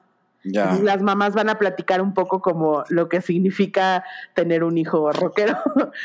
como, cuando, como cuando alguien, no me acuerdo quién nos dijo, te dijo a ti, o este, de Fobio, que era, imagínate lo que era llegar a la casa de Mickey y de Paco Guidobro, este, en, no sé, en Año Nuevo o lo que sea, porque estaban todos los Fobia y todos los, los Exactamente. Algo así. Deberían de hacer algo así aquí en México esos, todos esos de rock en tu idioma y todos los de los noventas, güey, todos esos, esa época de, de la música en español, pues es bien importante, o sea. no, pero ese no, ese no está tan bueno, la verdad. Tú lo viste y dijiste que no está bueno. Está, está bueno, lo que pasa es que tiene muchas cosas de Argentina que a mí llegó un momento que me dio mucha hueva pero, pero está bueno, sí pasa eso. Lo que pasa es que en una entrevista que yo estaba con los de Fobia, el Paco Guidobro, estaban hablando, fue una, una cosa que hicimos de Coca-Cola en Navidad, y estaba hablando de que imagínate en las Navidades, cuando llegaban a casa de los Guidobro, pues llegaban los Molotov y llegaban los Fobia. Entonces debió haber sido muy interesante también esa época, o sea, a lo mejor tendrían que contar esa historia de los Guidobro, ya sabes, eso estaría buena. Eso estaría bueno, desde el lado de los Widobro, que cuenten todo. Digo, Molotov no es como My Cup of Tea, pero pues son los únicos que podrían hacer una onda así, ¿no? Sí. O sea, que, que, que, que conocen a todo mundo. Este, bueno, también los de Fobia, incluso podría ser como, sí, porque Jay, Cha, Leonardo, o sea, como que siento que todos ellos también son como semidioses del, del rock en español, así es pues que, y todavía están muy vigentes todos ellos. Muy vigentes, exactamente. Sí, pero no diría de, ay, güey, no sé, Saúl Hernández, porque la neta es que Caifanes ahí están, pero no son así como. Incluso en el, en el documental este del rock en tu idioma, que no me acuerdo ahorita cómo se llama, este, sí pasan un poquito de caifanes, pero siento que no le dieron ni siquiera el peso que tuvo realmente. Y caifanes, perdón, pero eran los meros, meros. Fueron muy importantes y, creo que ni siquiera salió Saúl Hernández o salió un segundo. Pero este, sí, o sea, creo que hay como varios documentales muy interesantes. Hay otros los de Café Tacuba también podrían hacer un eh, ese los de Café Tacuba podrían hacer ese documental también porque también son semidioses y son de los más accomplished además. Exactamente. Y ellos sí, para que veas, este, pues ellos sí les ha tocado eh, hacer giras en, en, el extranjero donde son muy famosos, o sea. Sí. O Mana. no mames. Miren, amigos, yo, yo no les, yo sé que no me voy a arrepentir de decir esto, pero es que a, a Melanie y a mí, Maná sí nos gusta. Nos gusta hasta cierto, hasta un disco. Siento que el último disco que nos gustó fue Sueños Líquidos. 100%. Que ya estábamos como de, ay Dios, ya está medio medio raro el pedo. Este, pero sí siento que a pesar de que nos gusta Maná, sí entiendo por qué a la gente no le gusta Maná, ¿ya sabes? No, y a pesar de que ya no nos gusta Maná, sí entiendes que es una es la banda más importante de Latinoamérica, o sea, es una banda que vende en todos lados y vende estadios y vende arenas y vende todo. Y no, no creo que sean ellos. Te juro que sí, son ellos. ellos no es Café Tacuba, no, es Café Tacuba, no es Café Tacuba, es Mana. No, hombre, no, hombre, no, no, eso es muy local. No, es café, es, es Mana. ¿Y por qué Maná se había retirado? ¿No se ha retirado? Maná está sin hacer nada, está inactivo. No, hombre, sacaron una canción hace poquito de una bachatita. Pero es un cover, ¿no? de pues ellos. pues sí, Josa, pero ahí está el disco, o sea, eh, no es... No Yo no los veo como los más importantes, no. Sí sé que son los más globales, a lo mejor. Son los más, a ver, no los más importantes, son los más vendedores. O sea, lugar a donde Ah. vayan, llenan lugar. Eso, es- eso es lo que quiero decir. Pero bueno, ya nos estamos desviando del tema. Estábamos hablando de los conciertos y cosas que uno puede ver en, en la tele. El Hay de- un chorro. El de Beyoncé, el de Black is King está en, En, eh, Disney en Plus. Disney Plus, ¿no? Sí, porque el- es del todo el rollo del Rey León. El Entonces, Lemonade, no sé dónde lo pueden. El Lemonade yo lo vi en YouTube. Sí, Lemonade no creo que esté en no está ni completo, plataforma, creo, ¿eh? Además. Que es padrísimo. Em, completo es pero padrísimo. bueno, de todos los que les hablamos ahorita están disponibles en, en plataformas. Eh, es más, si les gusta un chingo, porque pues yo sé que también hay gente a la que le gusta eso, en Disney Plus también hay un especial de Carlos Rivera. Para las que les gusta cómo, cómo se da la vueltecita el Carlos Rivera. Sí, Y en HBO Max está el documental y el concierto de Romeo Santos. Para los Híjole. que les Ush. gusta la bachata. Eso sí, ¿verdad? Mira, estrés. No hablamos de esto, pero bueno, creo también hay uno de J Balvin, ¿no? En, en Amazon. Había uno de J Balvin. No ¿Y sabes sé. quién? No, no es lo mismo porque ella no está promocionando música, pero Lady Rihanna con su, con su Fenty Show que tú ya viste y nos puedes contar cuál fue tu experiencia viendo los chones y la marca de ropa de la Rihanna. Les voy a decir algo. Yo ya me eché los tres, eh, los tres volúmenes o capítulos de, Ajá, ajá, ajá, ajá. de Fenty, de Savage by Fenty. El primero dije, ah, qué padre, lo quiso hacer diferente, incluyó música, estuvo chingón, bien, ¿no? Pero sí era un momento de una pasarela muy pasarela y tal.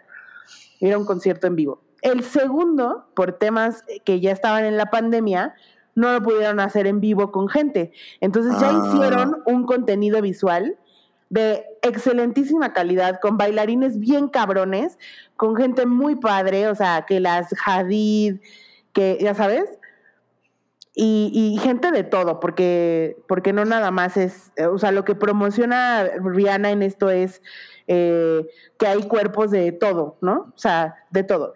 Este último, Josa, es una cosa espectacular, o sea, espectacular, no estoy exagerando. Desde la entrada, la introducción es buenísima. El cast que hicieron de, de, lo- de los modelos, o sea, sale una de las chavas paraolímpicas que no tiene piernas, eh, sale liso en todo su, en todo su esplendor. Eh, tienes a Leomi, que es una eh, leyenda del ballroom, ¿no? O sea, una, una mujer trans. Tienes a Gigi Hadid, hermosa. Tienes, o sea, está espectacular. Los números musicales están padrísimos. O sea, tiene desde un Ricky Martin hasta este, salió Nas, salió eh, eh, que es una, una rapera padrísima, o sea, muy padre, muy, muy padre. Es, sí, como dice Jos, no tiene que ver con la música de Rihanna, pero sí tiene que ver con la música y sí tiene que ver con un elemento Y visual. sí sale muy ella, ¿no? Sí, sale ella varias veces Nada más. preciosa, sí. Eh, entonces tiene que ver con un, es un momento musical, es como, sí, sí es un momento musical, pero tiene que ver obviamente con la ropa, pero el espectáculo es insuperable, insuperable. O sea, sí le deberían de decir a Rihanna, vente a hacer el Super Bowl, mana. O sea, creo que... Rihanna sería bien. perfecta Sí. en el Super Bowl porque además tiene un chingo de muy buenas colaboraciones que, que pueden salir, ya sabes. O sea, tiene, digo, a Nicki Minaj la tenemos castigada, pero este, esta tiene a Eminem, tiene a Britney, tiene un chorro de colaboraciones que, que podrían ser very interesting. Bueno, el mismo Jay-Z, ¿no? Sí, y tiene, o sea, Rihanna tiene bangers para aventar para arriba, o sea, tiene muchísimos hits. Sí. Entonces sería buenísima. Y si la dejan hacer como a ella le gusta hacer ahorita estos espectáculos, sería impresionante, honestamente. Y es de Rock Nation. Jay-Z, no seas tonto. Jay-Z, no seas tonto, pero bueno, pues siento que Rihanna ya no quiere, quiere. cantar, ¿no? Exacto, es, es ella la que no quiere. Yo soy no millonaria, chicos. Billonaria. ¿Qué tengo que andar haciendo moviendo el culo ahí en el Super Bowl? Y bueno, estos, no. los tres volúmenes de- del Savage by Fenty están en Amazon Prime. Yo les digo, duran 40 minutos, una hora, échenselos. Están, vale la pena 100%. Eh, pues amigos, les hemos dado muy buenas recomendaciones de shows en vivo. Eh, todos, la verdad, los que hemos visto son bastante recomendables, creo. ¿No? Los que menos el de Carlos Rivera, porque yo la neta no lo he visto ni lo veo. Ni el de Romero. Pero hay, hay ustedes densos si quieren. ni el de Romero Santos que tampoco. No, ese menos. Menos, guácatelas. Este, pero bueno, eh, a veces está padre porque al final no es lo mismo que ir al concierto en vivo, pero a mí lo que me gusta ver es, es, es, cómo se montan este tipo de shows, ya sabes. Todo el, todo el gentío que hay, cómo, cómo montan de repente como en unas, este, pues prácticamente son como fábricas vacías ahí. Y ahí ensayan. Este, y ahí ensayan y ahí montan y, y, el, todo el tiempo que pasa, ya sabes, para que pueda llegar a un momento en el que eh, pues ya están listos para, para, estrenar y para vivirlo eh, en vivo. Y creo que eso también te habla un poco como de, pues que estar en ese nivel no es nada fácil, o sea, tienes que hacer las cosas muy en grande y, y, tiene que haber un chingo de gente involucrada y tienes que tú cuidarte al máximo. Pink, la cantidad de ejercicio que hace antes de hacer un show, hace como dos, tres horas de ejercicio diario. ¿Sabes? Entonces hay mucha disciplina. A mí me impresionó mucho el, el homecoming de Beyoncé. Porque como bien, como bien dices, eran dos conciertos y la cantidad, o sea, la coordinación de toda la gente que estaba en el escenario, porque eran cientos de personas, o sea, llega un momento, hay un momento que son 100 personas en el escenario y coordinar para que sea preciso todo lo que hagan las 100 personas en el escenario. O sea, debe ser... Que todos sepan qué es lo que tienen que hacer en todo momento es impresionantemente bien coreografiado, ¿no? O sea, porque ella en ese concierto pues tiene una banda, como las bandas de estas de escuela con este... Una marching band una marching band, este, que además, pues está haciendo homenaje a una marching band, o creo que es, es la misma marching band de este, de una universidad donde son todos casi negros. Y luego todos los bailarines que traía, la gente que cantaba, porque también traía como gente que, este, de coro, este, mucho backup singer, los bailarines, las bailarinas, es un gentío. Bueno, hasta las Destiny's Child volvió a sacar y a la hermana y al esposo, a todos. A J Balvin salió en uno de esos. Salió en uno, El J Balvin, o sea, como que.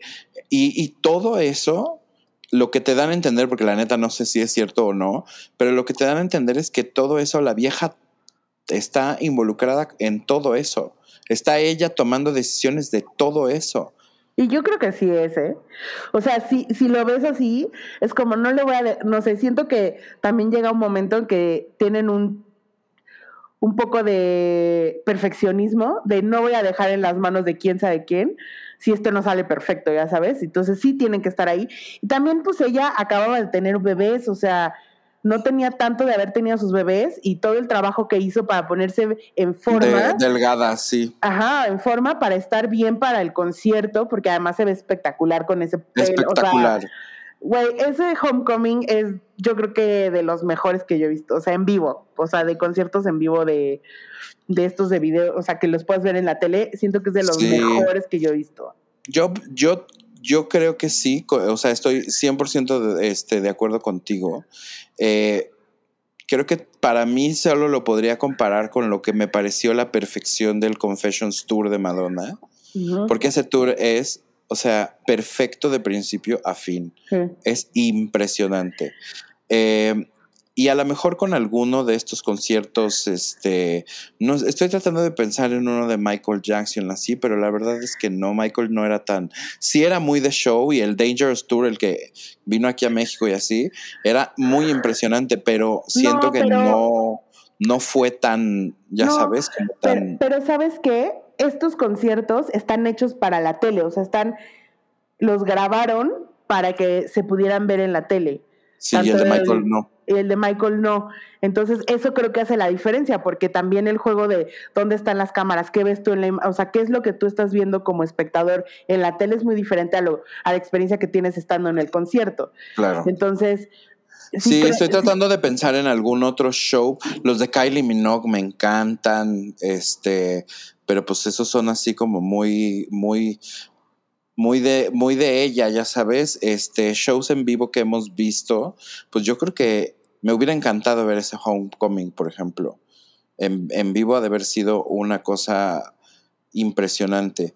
Eh, si pueden, véanlo, ahí está en, Netflix, este, está muy, muy entretenido. ¿Y qué te parece, Carmelita, si me das tus taquitos de la semana? Que tienen que ser muy buenos, ¿eh? Porque... Son muy buenos mis taquitos.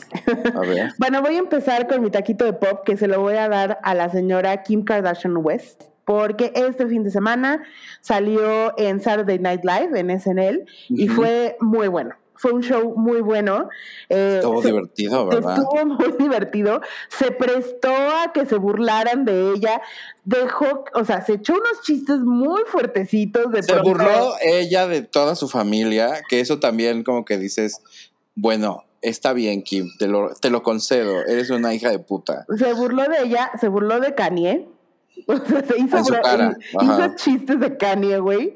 Este, se dejó, güey, o sea, le valió que le dijeran, se prestó, hizo el ridículo, eh, lo hizo muy bien. O sea, creo que si hay algo que le tenemos que reconocer a Kim es que es una mujer muy inteligente y que sabe, ajá, y que sabe que si ya vas a estar, si ya firmaste para hacer Saturday Night Live, güey, ya déjate ir, ¿no? O sea, porque si hubiera estado más contenida, igual hubiera estado muy aburrido y estuvo muy divertido el show. Muy, muy también Imagínate, también imagínate que, uno, ¿cuándo en tu vida pensarías que te llaman para hacer Saturday Night Live? Güey, yo creo que si yo pudiera en algún momento de la vida de que me dijeran, ¿quieres hacer un programa? Haría Saturday Night Live. 100%. y, uno de, y, y uno de las Housewives, ya sabes, así como de, una fiesta de las Housewives de Beverly Hills donde se peleen o algo así, eso. pero la otra, ¿eh?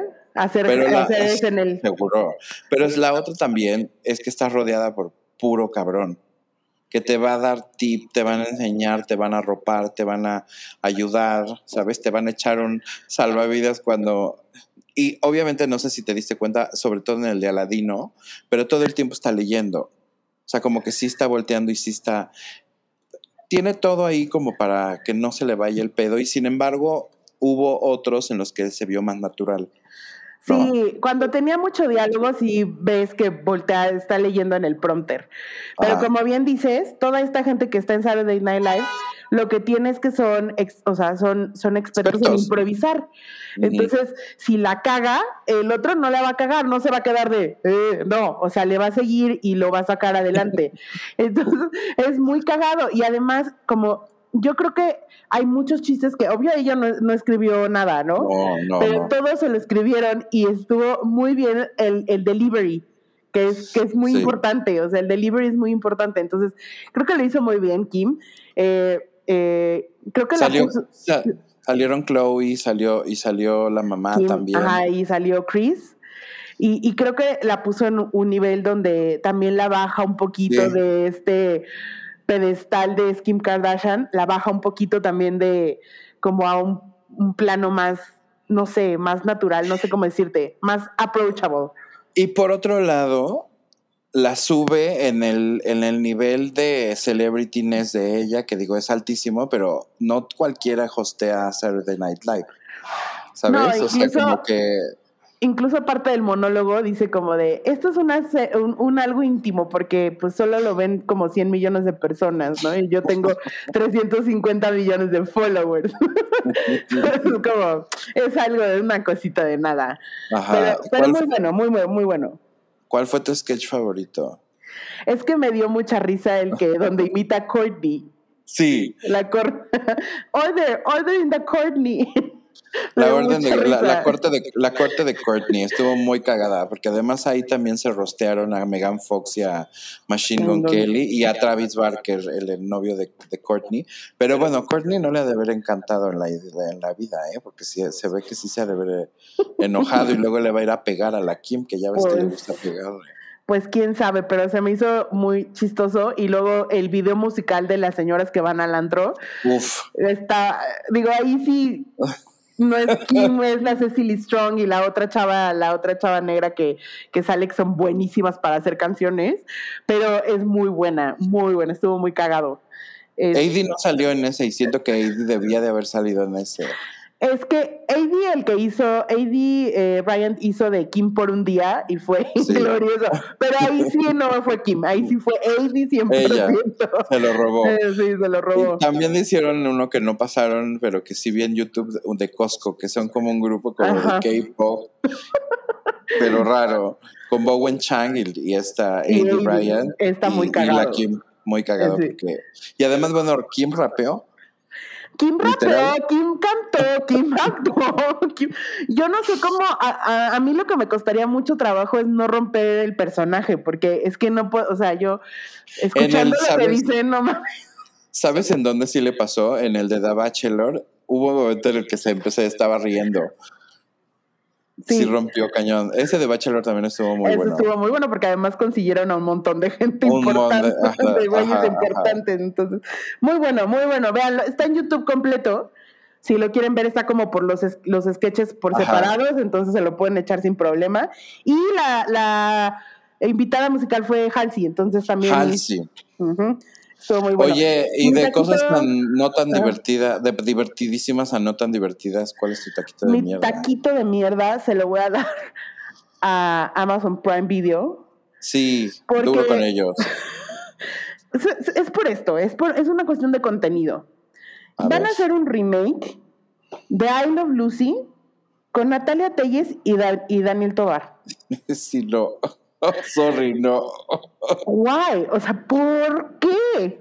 Uno, es un sitcom muy, muy gringo, del humor muy gringo de esa época, de los 50. ¿Por qué quieres? O sea, uno, siento que ese humor ya no se traduce ahorita porque era un humor muy físico, era muy de pastelazo, de, de chespirito, ya sabes, de. Sí, es un, un humor muy físico. Eso es como un. Es muy raro que quieran hacer eso. Eh, que es una serie muy gringa, muy emblemática de Estados Unidos, que nunca se vio en México, según yo. ¿Y ¿Sí o no? No creo que se haya visto Lucy. Según yo no, yo, o sea, yo no tengo recuerdo de, no como Mi Bella Genio o esos que sí pasaban aquí, pero I Love Lucy, según yo, jamás pasó aquí. Yo la verdad conocí Lucy hasta que fuimos a Disney. Ajá, o sea, más grandes. Y, y entonces, ¿por qué vas a agarrar ese programa tan emblemático de Estados Unidos que no tiene nada que ver con México? hacer un remake en México y además de un programa viejo que ya no tiene como ese tipo de humor, ya no hace sentido ahora. It's like, why? No entiendo. O sea, de verdad. Sí sabes, no entiendo. Sí sabes que hay un reboot de Cándido Pérez, del doctor Cándido Pérez. No. No pues es lo mismo. Pero Cándido Pérez, por lo, por lo menos entiendo, entiendo la parte de que fue un programa de. Es como si volvieran a ser papá soltero. O sea, entiendo que fue un programa emblemático en México. Pero I Love Lucy, güey.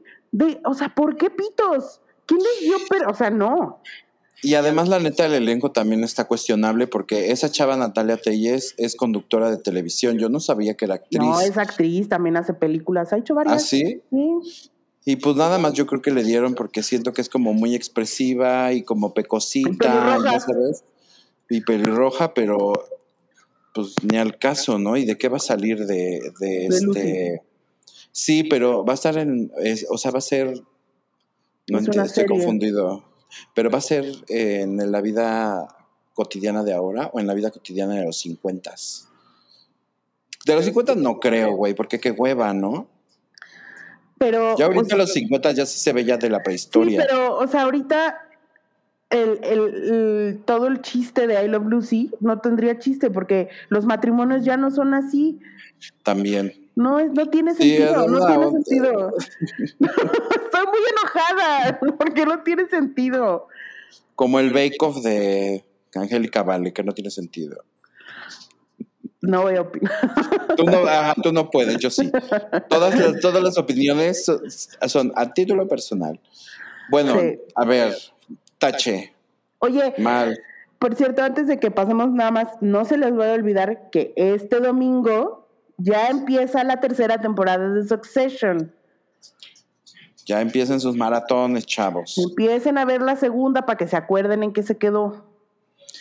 Y ya también van a estrenar más cosas, van a estrenar este muy, cosas muy maravillosas. Que ¿Te parece si la semana que entra hablamos de todos los shows de televisión? Porque tenemos muchos que ya vimos y que no hemos comentado. De acuerdo, me parece muy bien. Y ahora te voy a pedir que me des tu taquito de pop y tu taquito de mierda.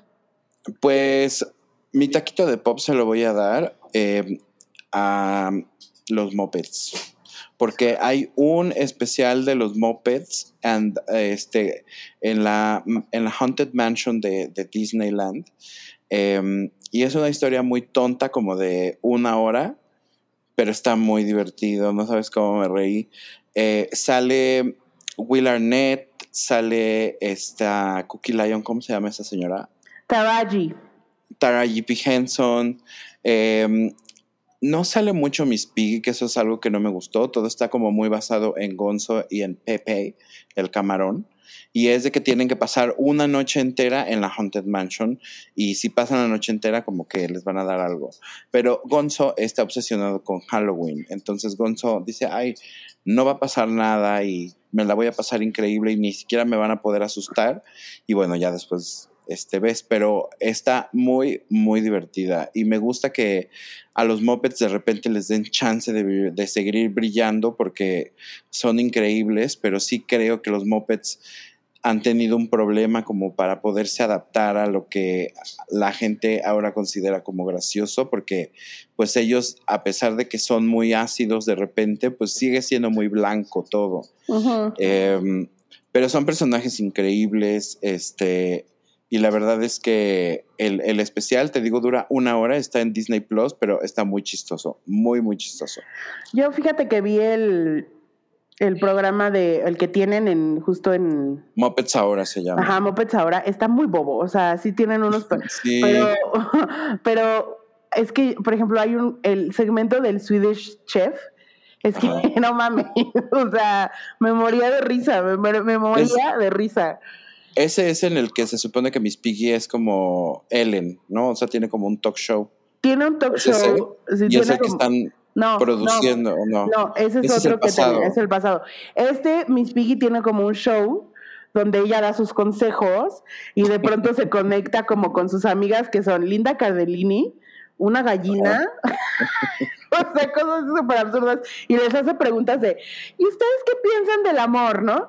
Entonces, eh, van a hablar ellas a dar su, su, experiencia y al final acaba hablando todo Miss Piggy. Ella. O luego hace entrevistas, por ejemplo, y este y le roba el protagonismo a las que le están haciendo la entrevista y le puedes decir otra vez y sale con otro vestido porque se va a cambiar güey o sea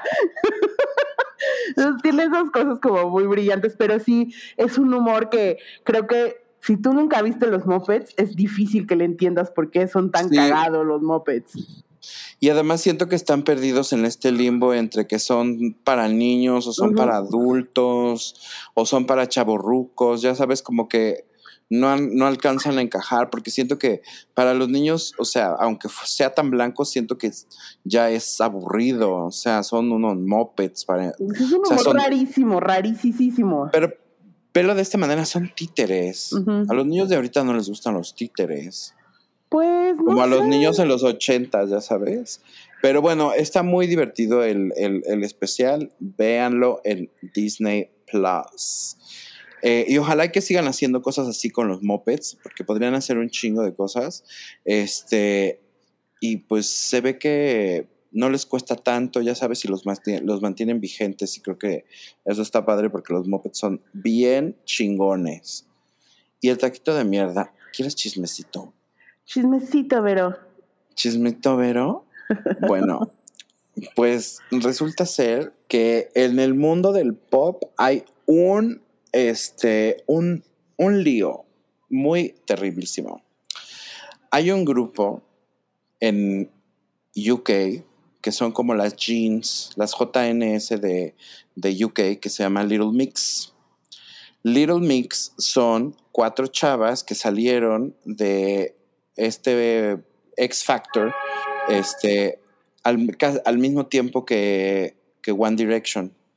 Y estas chavas, durante todo el tiempo, era un, te digo, era un grupo de cuatro chavas, estuvieron, son muy famosas en Europa, son muy famosas, en Estados Unidos como que tiene ahí más o menos su éxito, pero en general como las jeans, nada más le gustan a, puros gays, entonces como que no son tan, tan, tan conocidas.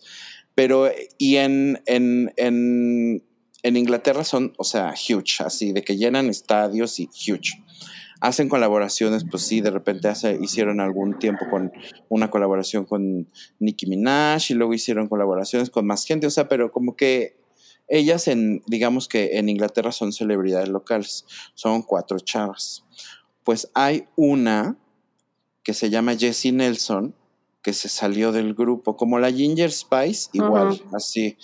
Como em, Camila Cabello como Camila Cabello y todas esas que de repente un día están y otros no. Como se fue, se fue al principio del, de la promoción del último disco de Little Mix. O sea, lo hizo, lo grabó, lo, lo hizo todo el tema de, de marketing, de, de, fotos, promoción, etcétera. Hizo el video del, hizo dos videos y cuando iban a hacer el tercero decide que se va a ir y, sí, y dice que se va por motivos de que tiene que cuidar su salud mental porque para ella no es fácil eh, pues para prácticamente ser la gordita del grupo, ¿no? Eh, porque pues la comparan todo el tiempo con las otras chavas y las otras chavas pues son de este tamaño. Y esta chava lo que pasa es que es chiquita, entonces como que es como, más, como más curvilínea, digamos, es más, es, es, más voluptuosa, pero yo de ninguna manera la veo gorda, ya sabes, bueno, pero entiendo que ella diga, oye, si me comparan con las otras, pues claramente me voy a ver gorda como la Ali, como la Ali, este, Ali Hernández, la de, la de las, este, la de las Fifth Harmony, era lo mismo, esa pobrecita pues era, es chiquitita y pues es más latina, ya sabes, entonces también las otras, eh, pues siempre fueron como más, se veían más delgadas. Bueno, se sale. Pues como ves que después de haber dicho que se iba por su salud mental, empiezan a salir en los medios que está grabando en el estudio. Y pues resulta ser que la vieja dijo que no, que ya regresaba a la música, pero que como solista. Y saca una canción con Nicki Minaj. Pues es la historia de todos esos. Sí, espérate. Saca una canción con Nicki Minaj. el video sa no, es, el video sale y la empiezan a acusar de blackfishing porque ella es blanca y en el video está pues muy, muy, muy estileada y el, el tanning y todo eso, este, pues como para hacerla ver un poco más racialmente este, más amplio, ¿no? No nada más como que se viera como blanca. Y la compañera de, una de las compañeras de color de ella, de Black, de, de Little Mix, fue la que dijo así como en sus historias, como que le aventó medio shade y dijo, ¿qué pedo con el blackfishing? Ya sabes, pero pues la verdad saldrá a la luz o no sé qué. Pues se reveló que obviamente están peleadas, eh, que después de que se salió del Little Mix obviamente no se hablan y, y las prácticamente las odia. Y se metió la Nicki Minaj. Entonces en un live Este le en, en un live. El le encanta. Mi taquito de mierda es para la Nicki Minaj y en segundo lugar para la Jessie Nelson. A la Nicki Minaj, ¿por qué? Porque la Nicki Minaj no tiene por qué andarse metiendo en esas cosas. O sea, es muy obvio que la chava sí está estileada. Y ella más lo dijo. Yo soy una mujer blanca que ha admirado toda la vida la música RB y rap y todo eso. O sea, yo nunca he negado ser blanca, ya sabes, pero como, ¿por qué entonces no puedo, si soy blanca, no puedo cantar esto? Es como un poco como su mensaje, pero pues mana, igual lo puedes cantar, pero no te vistas así y no te veas así y no trates de ganar más fans, pues engañándolos, porque es un engaño al final del día.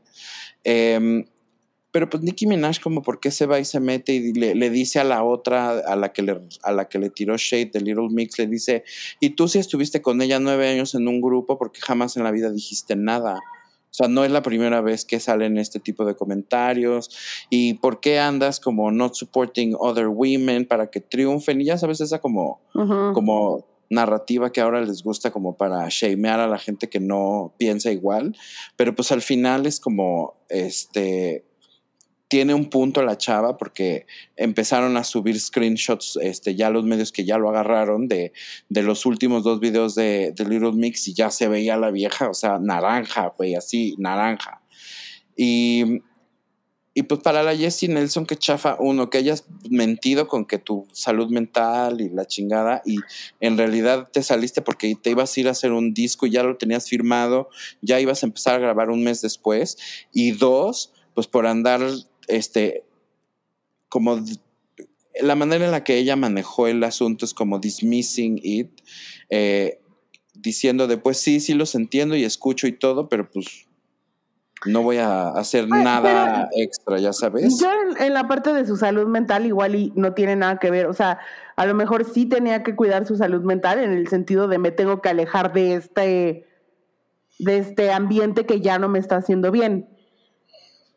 ¿Sabes? sí, digo, no sé, obviamente debe de haber una historia todavía con más cosas detrás, pero creo que lo que no me gusta es como este tipo de, este, y ni eso que yo ni soy fan ni nada, pero también como que digo, güey, como que no, es, no está bien porque no es transparente que lo hayas dicho de esa manera y luego hayas eh, hecho, a lo mejor hubieras dicho, me voy a dar un tiempo y después voy a empezar a trabajar en mi nueva música o en mi nuevo proyecto. o pues, sea, y eso no, no pues fue lo que ella dijo, ya sabes. El Saint fue como ni avisó, se salió y a los dos días ya tenía canción de solista, que fue por lo que no le hablan todos los demás. Porque y tienen, y tienen razón, un poco shady. Como, es, blindsided, ¿no? Los dejó como... 100%. No, no, no, no lo vieron venir. creo que un poco pasa lo mismo con, con este. Y también la Camila Cabello tuvo sus sus temas, ¿no? También un poco por lo mismo. También un poco con Camila fue igual, pero Camila sí creo que hubo una, una historia ahí como de que a ella medio la trataban más mal que a las otras. Eh, la peluceaban mucho las mismas compañeras y también en ese grupo, como muchas eran o habían empezado siendo menores de edad, habían muchos papás metidos. Entonces, la mamá de no sé quién estaba peleada con la mamá de no sé cuál, entonces las hijas estaban peleadas de por vida también. Ya sabes, y mm. trabajaban juntas y luego se armaban bandos, de unas estaban con unas y otras con otras, o sea, ese tipo de cosas. Y ¿Ese grupo cómo se llama? Fifth Harmony. Fifth Harmony. Este, y bueno, pues la única que brilla, la verdad, es la Camila Cabello. La Normani ahí está, más, más o menos, y este, Ay, Normani es muy padre. Sí, pues, pero no es el éxito de Camila Cabello. No tiene el novio de Camila Cabello. No, tiene el novio de Camila Cabello. Este, y pues, taquito de mierda para esas dos viejas. Y sabes qué es lo peor, que la canción no está tan mala. No la he escuchado porque tengo un poco castigada a la señora Nicki Minaj. Yo también la tengo castigada, pero. Después de que dijo sus pendejadas de las vacunas y no sé qué, que a su primo le habían se le habían, hinchado las bolas. los huevos, que hasta tres países tuvieron que salir a desmentir a la señora Nicki Minaj. Y a decirle, no, no mames. Entonces, pues no, o sea, ahorita como que Nicki, ugh, no. Y, además por este, todo el rollo del marido. también. Entonces, pues mejor no. Y pues hoy esto ha sido todo. Esta es la última vez que van a escuchar la canción de intro de Erika Jane porque ya no podemos seguir standing Erika Jane. Entonces, para el siguiente capítulo que será nuestra nueva temporada, supongo, pues cambiaremos la canción. Así es que eh, no se sorprendan si la próxima vez escuchan y dicen, ¿qué? No, seguimos siendo nosotros, pero ya este, ya, ya en otro, con otro tema. Y si quieres, Jos, la semana que entra les cuentas todo ese chisme porque está, está muy bueno. El de la Erika Jane. El de la Erika Jane. Con, con, mucho gusto. Y además que el otro día, ¿verdad? Vimos una, un, un artículo que decía The Real Housewives of Beverly Hills is the best show in television right now. Lo es. Se los llevo diciendo años, pero no, poca gente me ha hecho caso, poca gente, pero ahí voy, ahí voy. En la evangelización. Por cierto, vean a las Real Housewives en, en, en Netflix, ahí están varias de ellas.